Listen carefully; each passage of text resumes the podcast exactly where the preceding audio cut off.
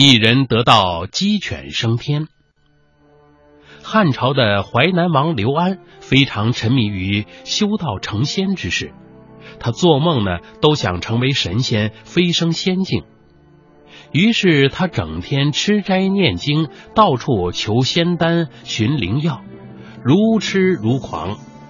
他还广泛结交那些会道懂巫的人，尊他们为座上宾，并向他们请教得道成仙的秘诀。刘安痴迷修道的事啊，天下无人不知，无人不晓。于是呢，四面八方巫师、术士、道人全都聚集到刘安家中。这些巫师道人啊，有的带来了自己炼制多年的灵丹献给刘安。有的呢，干脆住在刘安家中，为他现场熬制汤药。刘安十分高兴，他重重赏赐了给他献丹献药的人，将这些灵丹妙药都收藏好。有一天呢，刘安从一个道人那里啊得到了一张仙方，他于是呢就把自己关在房中炼起仙丹来。结果啊，他还真的在八卦炉里炼出十颗圆滚滚的仙丹来。刘安激动不已，一口气吞下了五颗。忽然，他只觉得一阵身轻气爽，不知不觉竟飘了起来。原来啊，他真的得了道，成为仙人升天了。他的妻子一看丈夫得道升天了，便把那些剩下的仙丹也拿来吃，竟然也成仙升天了。接着呀。刘安家中其他的人都争着吃那些剩下来的灵丹妙药，一个个都得到飞升仙境，甚至连刘安家的那些鸡鸭猫狗，因为舔食了成药的器皿里的剩余仙药，也都随着成仙升天了。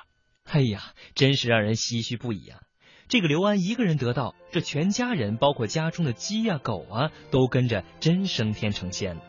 这个颇具神话色彩的故事呢，出自于东汉思想家王充的《论衡》一书。喜欢黄老之术的刘安呢，同样是热衷于炼丹制药的。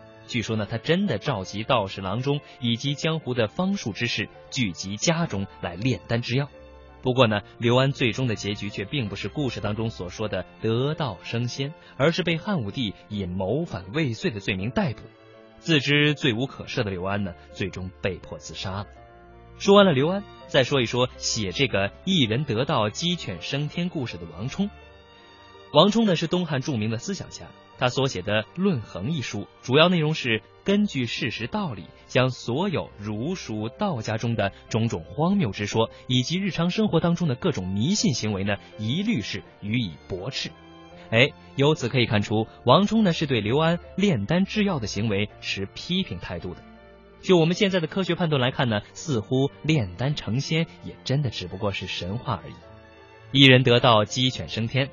这句成语是说一个人得道成仙，全家连鸡啊狗啊也都随之升天。